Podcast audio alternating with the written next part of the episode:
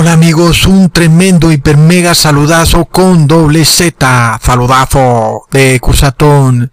Bueno, mi oración es que el Padre Celestial nos ayude a amar al prójimo, guardando los diez mandamientos, en nombre de su Hijo Jesús. Amén.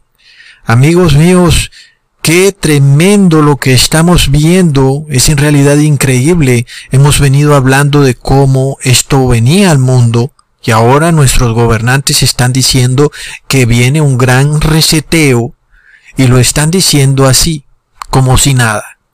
Y de repente, amigos, no alcanzamos ni siquiera a vislumbrar lo que significa esa palabra cuando ellos dicen que viene un gran reseteo y además ellos tienen el poder para hacerlo. Pero amigos, ¿alcanzamos a entender las consecuencias de semejante doctrina? ¿Mm? ¿Cuándo son nuestros gobernantes los que se preparan para hacer colapsar la sociedad como hoy la conocemos? Ya habíamos visto cómo esto se nos venía presentando en las películas, como siempre ellos decían en las películas, vienen cambios, algo va a ocurrir. Y hoy estamos viendo, amigos, que esto se hace realidad.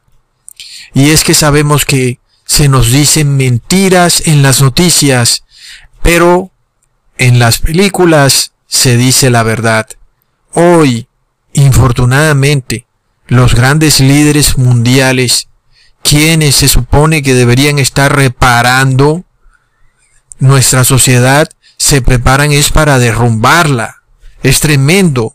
Y ellos mismos lo han llamado descaradamente el gran reseteo.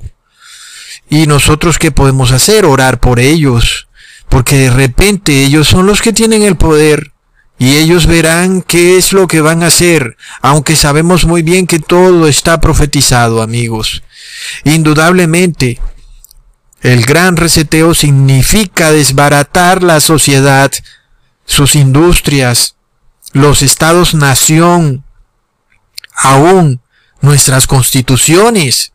Todo esto debe ser abolido sobre todo la Constitución, como quiera que es esta carta magna que defiende los derechos del individuo, y esto ya no hace parte de esta nueva sociedad, del nuevo orden mundial, que es la que quieren nuestros gobernantes, por lo cual todo debe colapsar para dar inicio como se los dije hace algunos meses, a una nueva sociedad distópica ambientalista, donde el ser humano perdió su individualidad para convertirse en un átomo de la masa transgénica amigable con el medio ambiente. Es que amigos, es apenas lógico que una sociedad que ha sido construida sobre grietas profundas esté destinada al colapso ¿Y qué mejor manera de esconder un fracaso rotundo de los constructores, como se hacen llamar los masones? Es, amigos, simplemente reseteando lo que han hecho. Pero sabemos que ese reseteo es casi imposible, porque ellos pretenden que sigamos viviendo prisioneros en las ciudades y al mismo tiempo como si viviéramos en alguna especie de campo.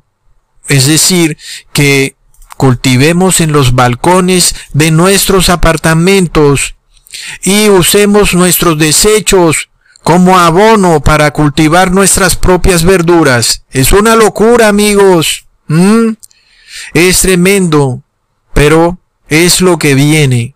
Y desafortunadamente sabemos que la religión pseudo cristiana, llámala como tú quieras porque nadie te está atacando amigo, llámala católica, evangélica o como te dé la reverenda gana, es lo mismo porque todas se unieron en el 2017.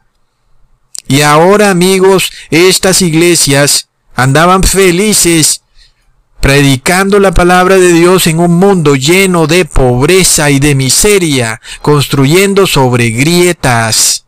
Y es claro amigos que este Evangelio de la prosperidad nadie lo va a tolerar en un mundo donde la pobreza va a llegar a límites insospechados. Personas que antes eran gerentes de empresa pronto serán limosneros, amigos. Y es que este reseteo realmente, amigos, es el colapso de la sociedad como lo conocemos. Es doloroso, pero va a suceder. En la otra esquina tenemos a Dios, quien quiere edificar y quiere que tú edifiques para vida eterna y una obra que nadie en el mundo puede derrumbar ni puede hacer colapsar. Así que es hora de escoger en dónde quieres tú construir. Si tú quieres construir en este mundo, ya sabes que el mundo colapsa. Y si quieres construir en la obra de Dios, ya sabes que esta obra permanece para vida eterna por los siglos de los siglos. Y entonces a muchos les parece que el mensaje de Cusatón es muy duro de llevar. Otros dicen que cómo van a conseguir trabajos y guardan el sábado, pues nadie guarda el sábado y que todas las empresas trabajan en sábado. Pero ahora vemos con nuestros propios ojos lo que viene para muchas de esas empresas en las cuales pronto serán historia patria, amigos. Nunca más volveremos a escuchar de aquellas grandes multinacionales que de repente, amigos, serán los modernos dinosaurios del siglo XXI o los verdaderos dinosaurios que sí existieron, porque los otros nunca existieron. Y es que amigos, vamos a ver cómo mucha riqueza desaparece, muchos trabajos en este gran reseteo. Y es que cuando lo oímos directamente de la boca de gobernantes es otra cosa. Esto ya no es un tema de conspiración, amigos. Es decir, esto ya es algo que hace parte de los gobiernos y su doctrina. Y muchas personas aún no entienden la seriedad de estas cosas. El gran reseteo es un término usado generalmente cuando tú tienes un computador y ese computador se satura de información. Su memoria RAM se llena de datos, de megabytes que de repente pues dejan al computador como atorado, no echa ni para adelante ni para atrás. Y tú tenías tus trabajos abiertos, tal vez estabas escribiendo un documento en Word o en Excel, y de repente te entra la preocupación porque si le hundes el botoncito de reseteo al computador, pues sabes que vas a perder todo lo que habías hecho en Word y en Excel. Y esto pasa comúnmente en el mundo de los computadores. Y pues hay veces en que no hay más que hacer y toca hundir el botón de reseteo y esperar a ver si el computador guardó automáticamente el trabajo que veníamos haciendo y si no, pues nos toca empezar de nuevo. ¡Wow, amigos! Es así, es esto lo que viene, amigos, un mundo que de repente se resetea y toca empezar de nuevo. Es tremendo, amigos. Un mundo que ya no va ni para adelante ni para atrás. Un mundo que de repente se atoró y que no encuentra manera de proveerle a muchos de sus ciudadanos Amigos, cuando hablamos en términos de un computador que no siente, ni oye, ni ve, bueno, ¿qué problema hay de hundir ese botón de reseteo? Pues finalmente nos toca perder una hora o dos horas volviendo a hacer nuestro trabajo. Pero ¿qué pasa cuando ese reseteo implica trabajo que tú has hecho durante toda tu vida o riqueza que muchas personas han construido con el sudor de su frente durante décadas. Y es que amigos, el reseteo es comunista en la más cruda de sus expresiones porque implica el destruir la riqueza de muchísimas personas en el mundo. Por supuesto, esa riqueza va a coger para alguna parte y ya sabemos que no va a ser al bolsillo de sus propietarios. Es un reseteo, amigos, en donde lo que tú tenías deja de ser de tu propiedad. Aún algunas personas no quieren ni dar diezmo, atesorando para un mundo que se dirige a un gran reseteo. Esto no es teoría de conspiración, es real. Peor cuando estas medidas tomadas para el coronavirus nos reflejan este gran reseteo, en donde nuestros gobernantes, como si nada, determinaron que muchos negocios ya no podían abrir y primero dijeron que era por 15 días, luego dijeron que era por otros 15 días y creo que ya en la mayoría de los países han pasado tres o cuatro meses y muchos negocios aún no han podido abrir. Y por supuesto, ¿qué va a pasar con muchos dueños de restaurantes, tiendas de ropa, peluquerías, zapaterías, etcétera, etcétera? Cuando se dan cuenta que el tiempo pasa y pasa y no pueden abrir. Luego entonces, amigos, vemos cómo este término del gran reseteo es una palabra draconiana e insensible no importa nada, es un gran reseteo y el que se quebró, se quebró, el que se quedó en la calle, se quedó en la calle. Y es que amigos es algo draconiano. Y entendemos amigos que pronto veremos a personas ricas pasar a ser limosneros de la noche a la mañana. Y es que nosotros hemos venido hablando de esto mucho tiempo. Sabemos que todos nuestros gobernantes han sido adoctrinados en modernas teorías cristiano-ateístas, en donde se mezcla el ambientalismo con la cristiandad, en una forma de especie de bioética cristiana, que es un cristianismo apóstata, en donde ahora tú tienes que rescatar a la madre tierra. ¿Y eso qué tiene que ver con la Biblia? Y el Papa Francisco en su encíclica Laudato Si nos dice que el planeta tiene que reposar en domingo para poder salvar a la madre tierra. ¿Acaso amigos el mundo va hacia una tremenda encrucijada en donde las personas desesperadas van a querer que se imponga la marca de la bestia antes de encontrarse con la cruda realidad del gran reseteo?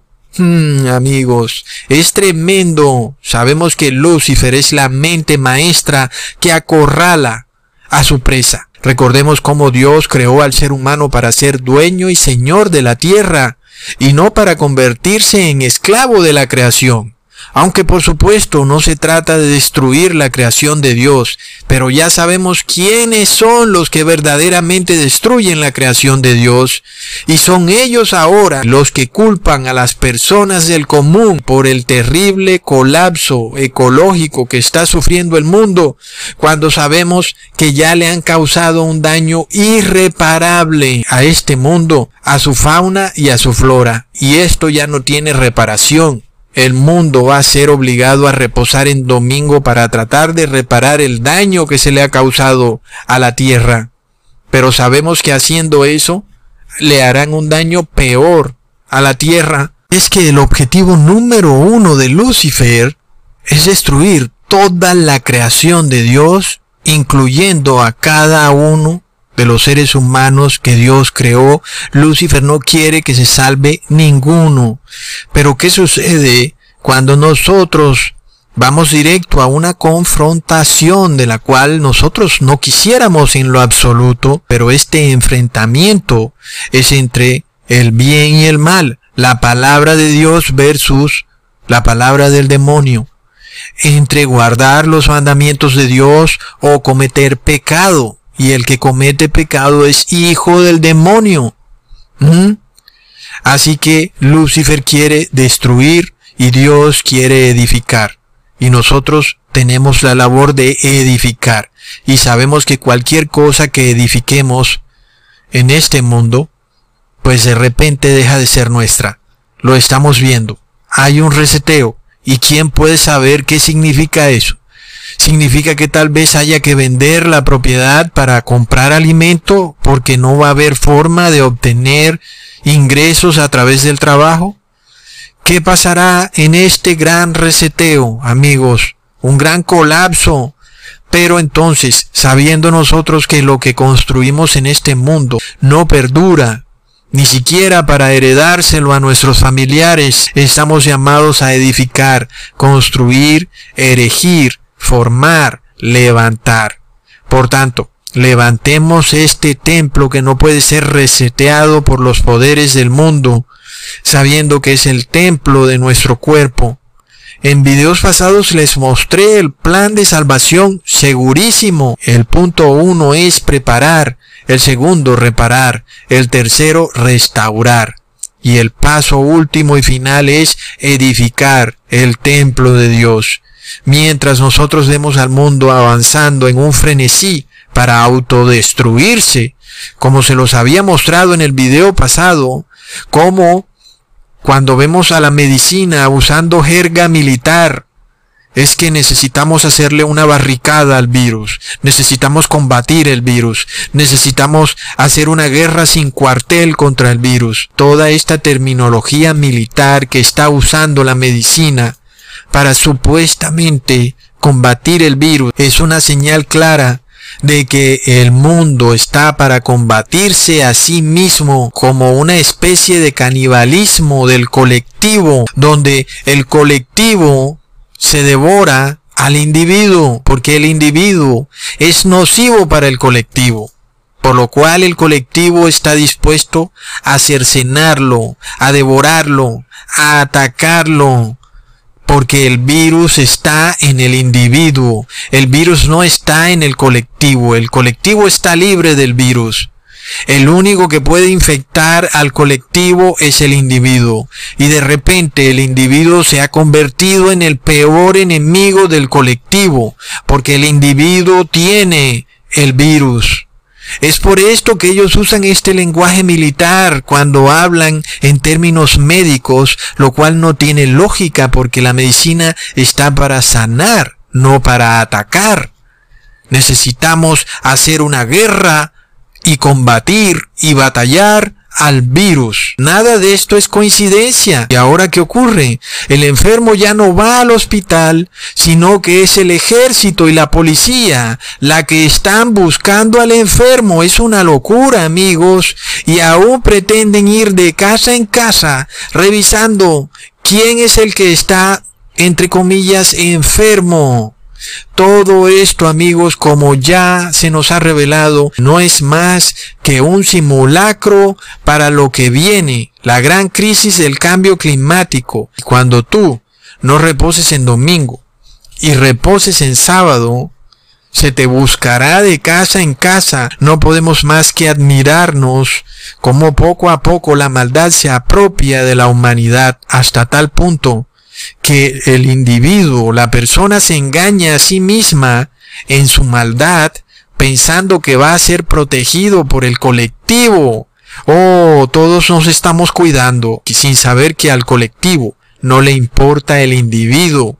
El colectivo es una manifestación pura de la energía del demonio. Por supuesto, amigos, que esta sociedad colectivista a la cual estamos siendo empujados es una contradicción rotunda con la concepción con la que Dios creó al ser humano, un ser único y especial, un ser individual que el Dios Todopoderoso, omnipotente, omnipresente, omnisciente y sin principio ni fin, se dignó a formar con sus propias manos en el vientre de una mujer.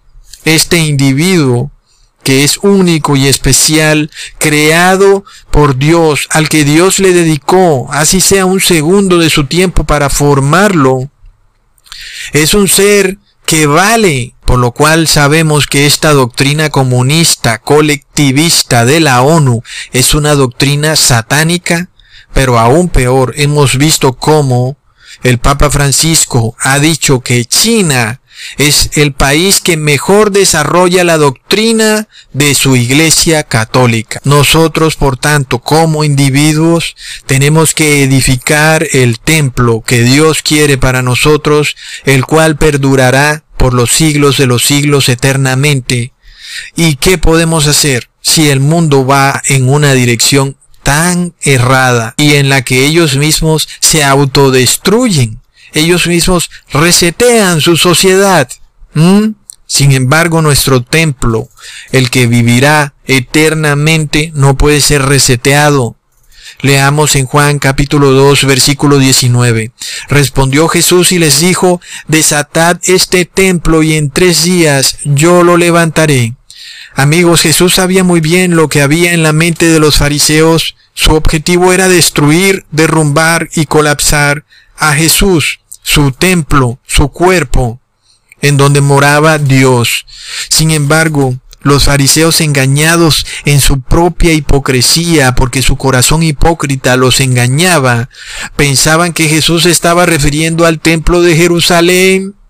Y amigos, los fariseos buscaban un gran reseteo del imperio romano para ellos liberarse del yugo romano.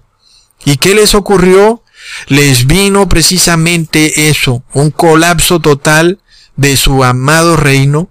Su templo fue finalmente totalmente destruido y colapsado. Y es lo que viene para el mundo, y lo estamos oyendo de la propia boca de nuestros gobernantes.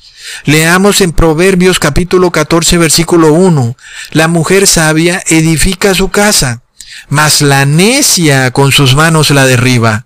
Es increíble, amigos, escuchar a nuestros gobernantes decir que ellos mismos van a derribar, a derrumbar y a resetear su propia casa con tal de salvar lo que el Papa Francisco ha llamado la gran casa común que es la tierra, y ellos están dispuestos, los gobernantes, a resetear su sociedad, amigos.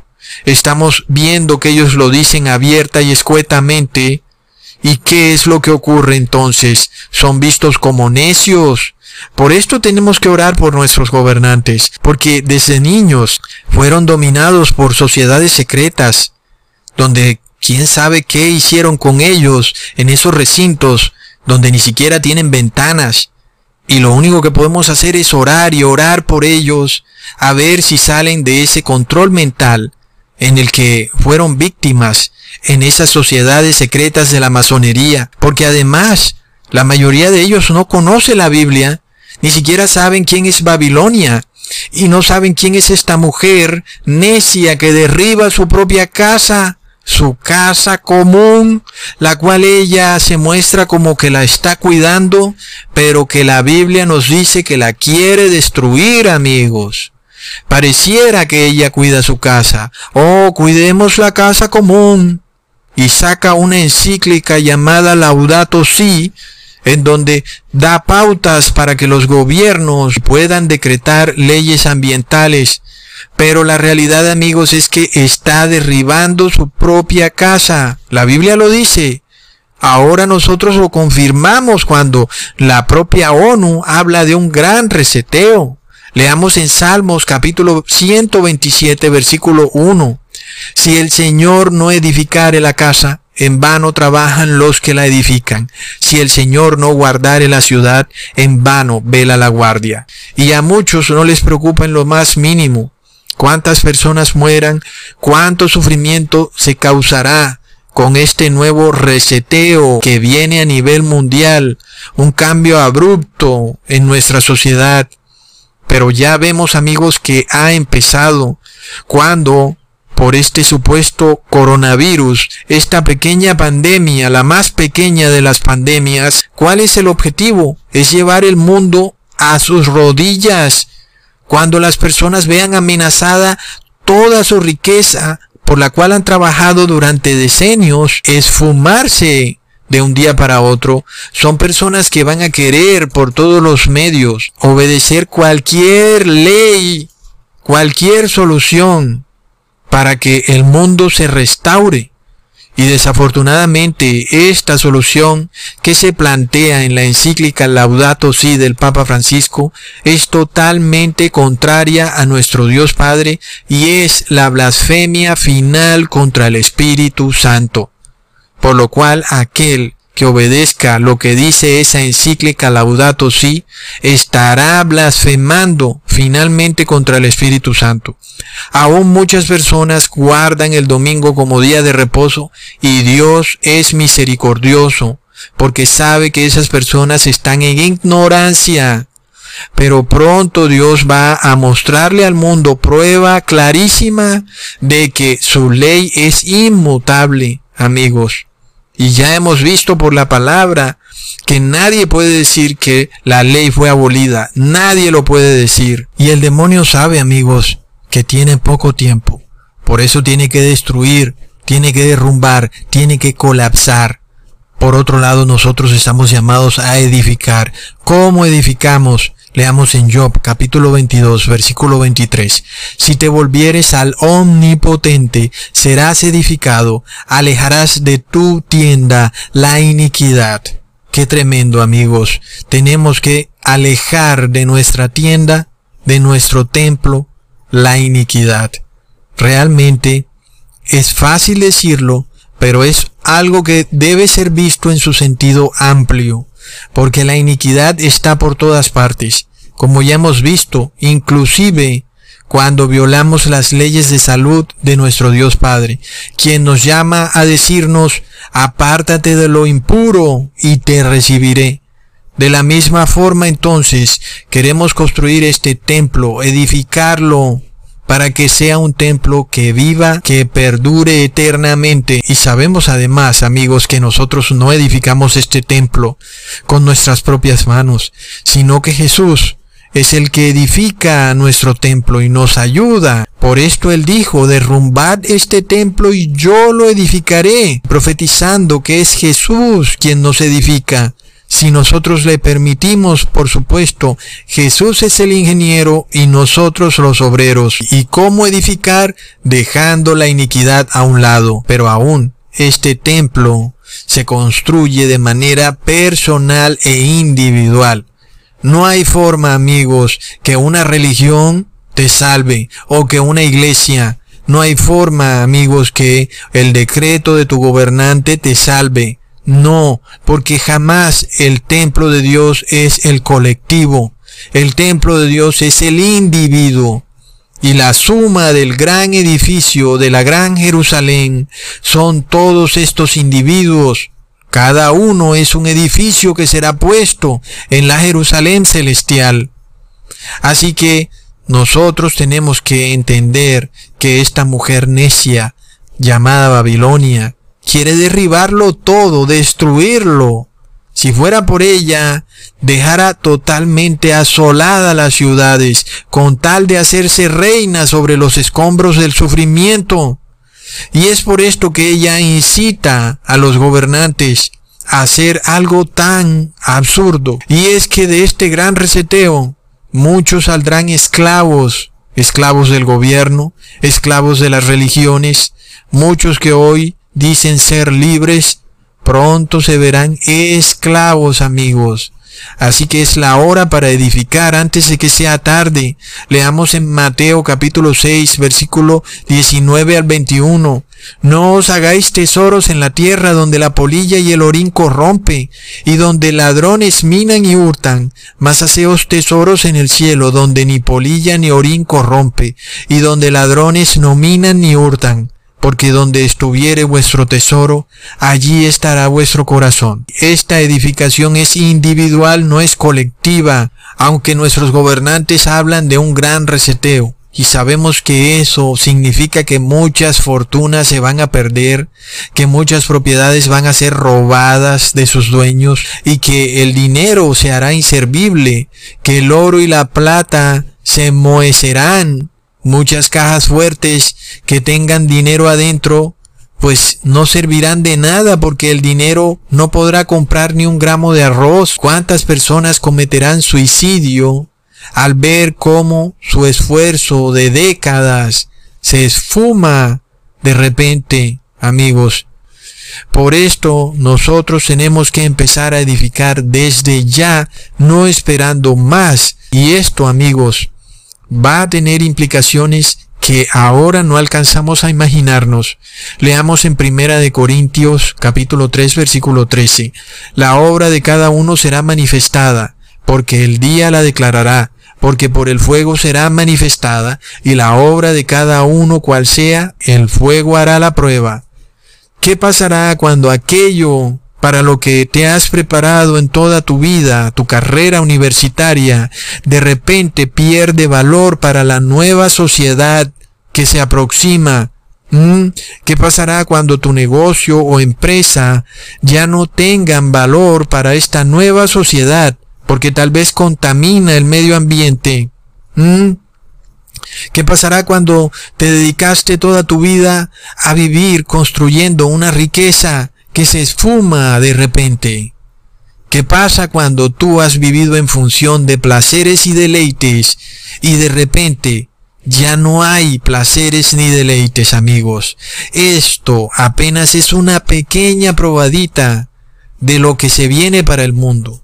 Y es que Dios en su misericordia le permite al demonio que haga este gran reseteo para que entendamos lo que significa cuando Dios deje caer sus siete últimas plagas de la copa de la ira de Dios puras y sin mezcla. Amigos, eso sí que será un gran reseteo porque el mundo dejará de existir.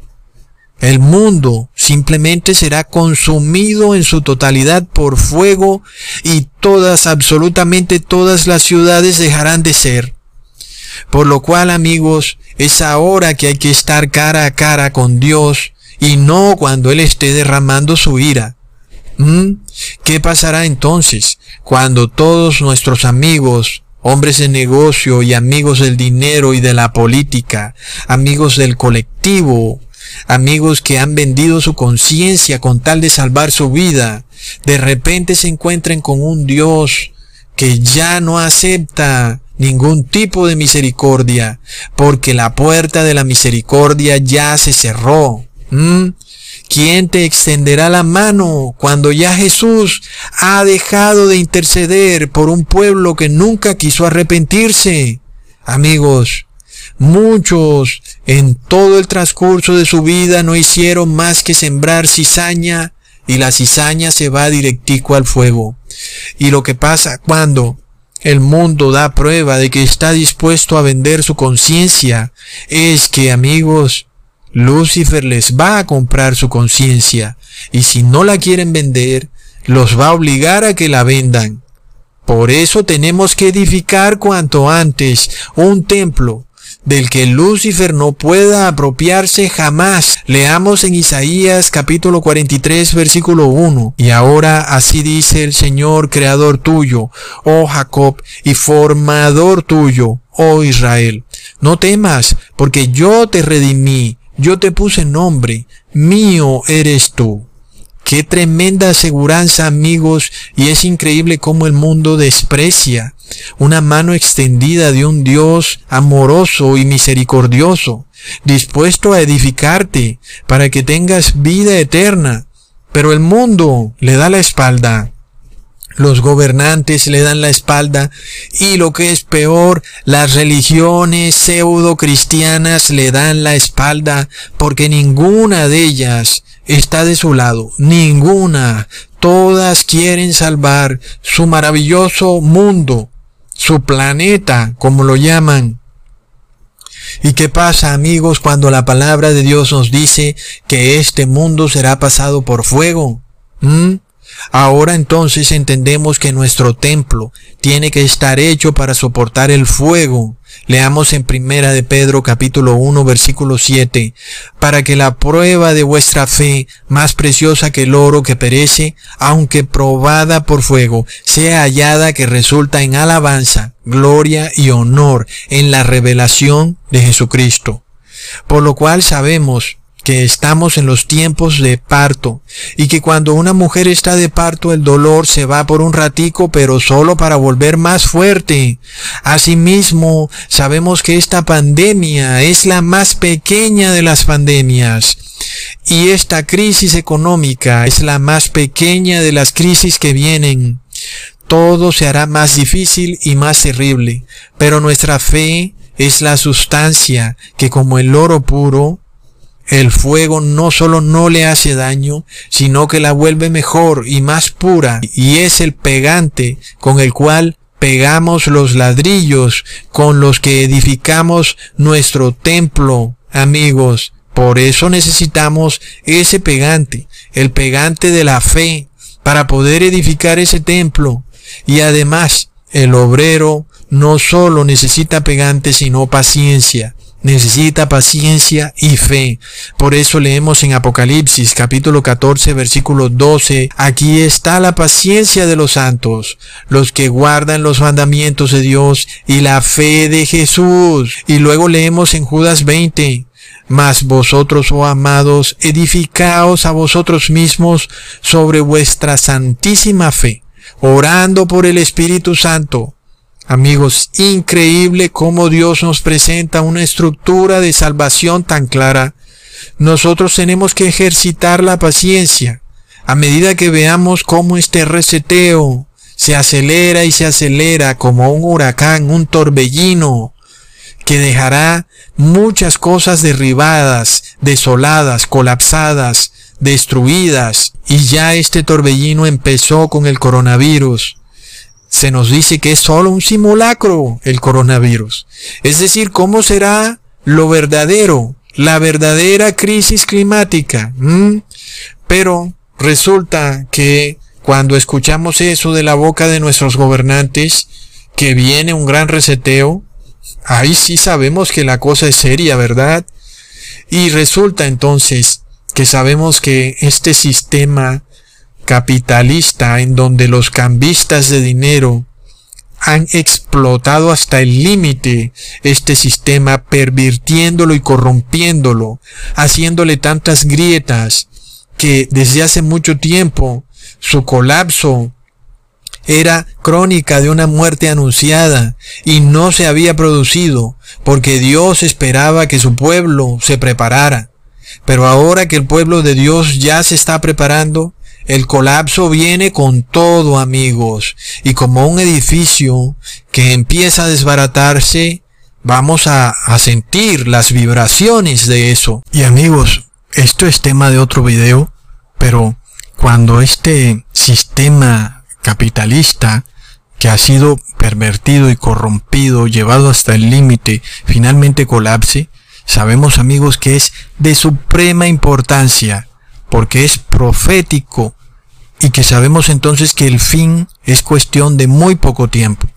Pongamos entonces atención para que construyamos el templo de Dios y edifiquemos para vida eterna, amigos, porque ese templo nadie lo puede resetear, ¿ok?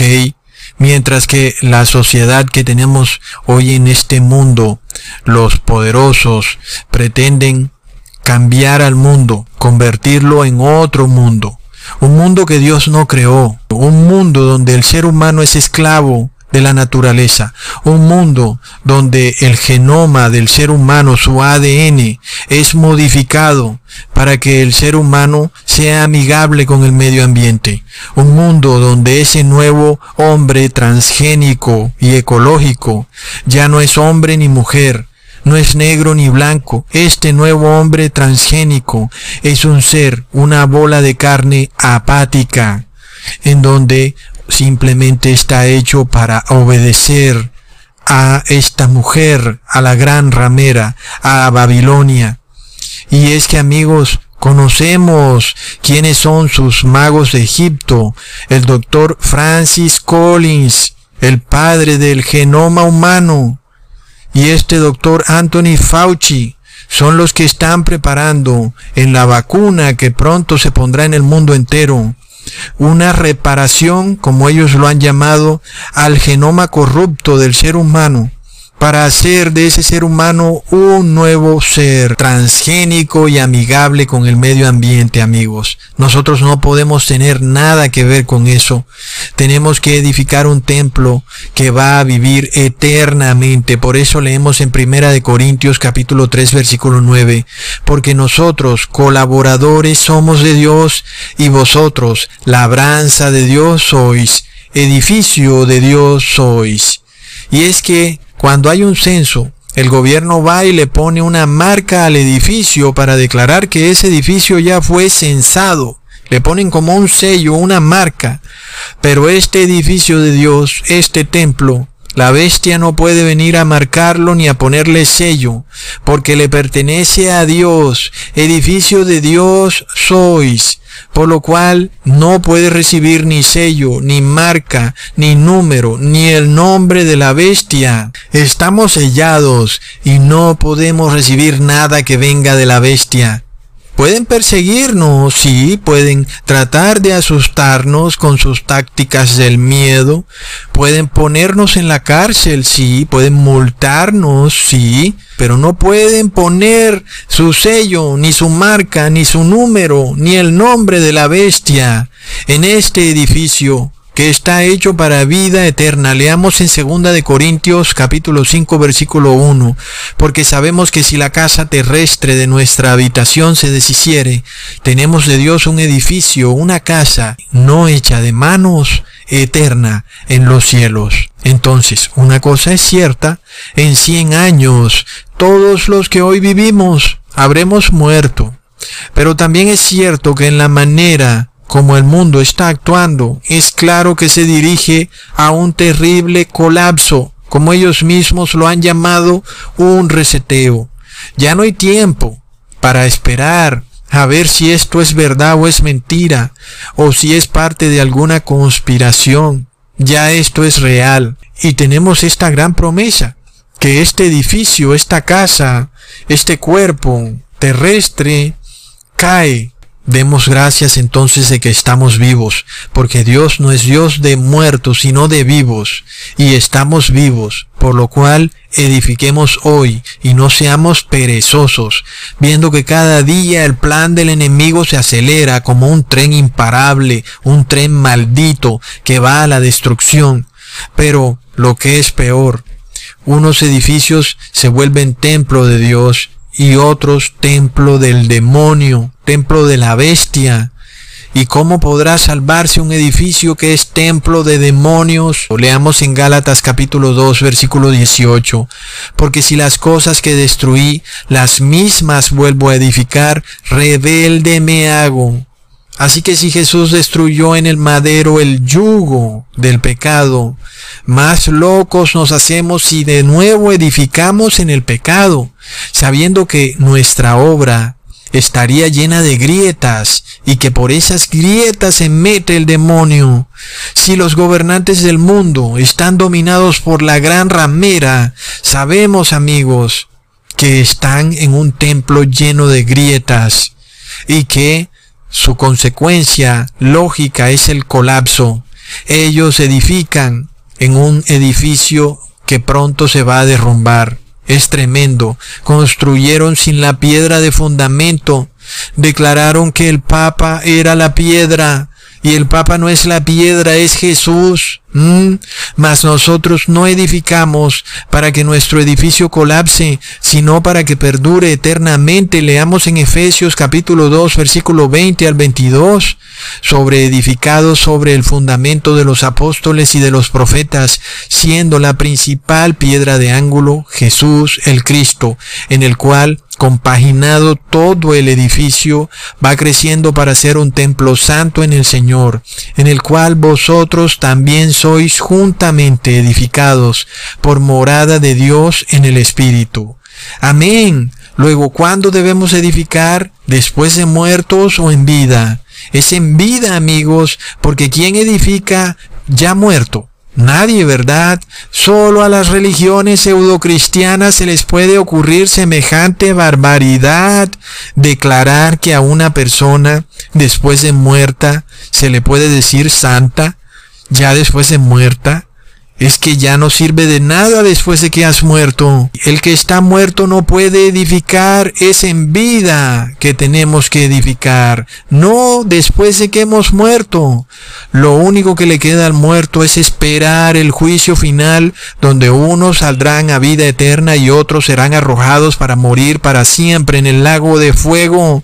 Así que démosle gracias y miles de gracias a Dios por estar con vida donde sea y como sea que estemos, porque podemos edificar, construir Y eso es lo importante, construir y construir, porque el muerto no construye. Y sabemos amigos que el pegamento para construir nuestro edificio es la fe, y un muerto no puede ejercitar la fe.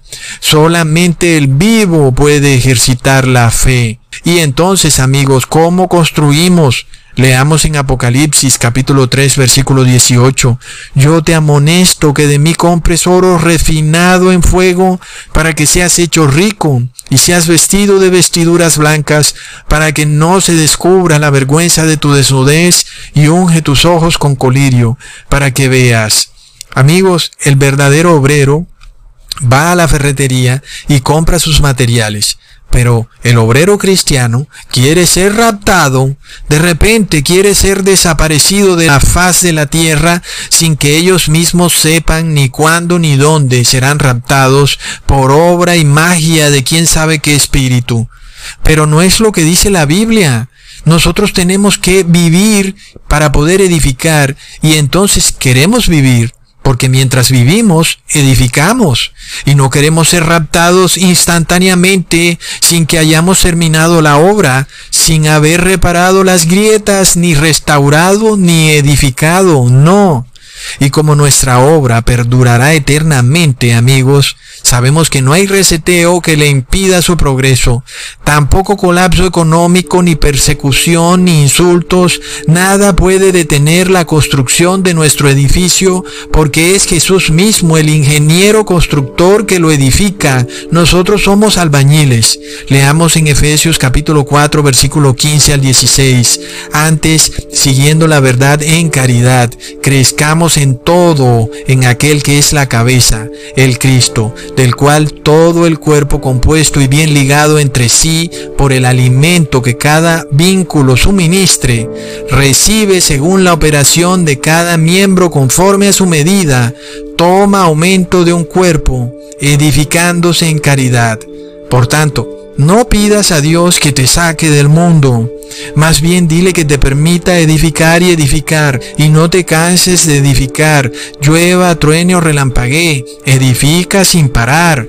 Por esto leemos en 2 de Timoteo capítulo 2 versículo 15.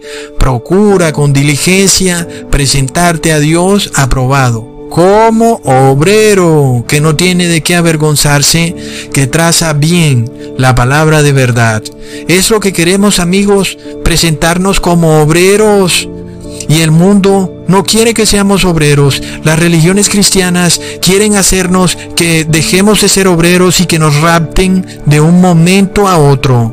No, otra religión cristiana quiere que nos declaren santos después de muertos. No, es en vida que tenemos que presentarnos como obreros. Y es que amigo, el que se presenta como obrero se presenta en la obra y se presenta edificando. Y el que edifica traza bien la palabra de la verdad. Por lo cual, amigos, démosle gracias a Dios por cada segundo de vida, sea que estemos en donde sea, en el campo, en la ciudad, en la cárcel o en la libertad, estamos vivos para edificar, edificar y edificar hasta pronto.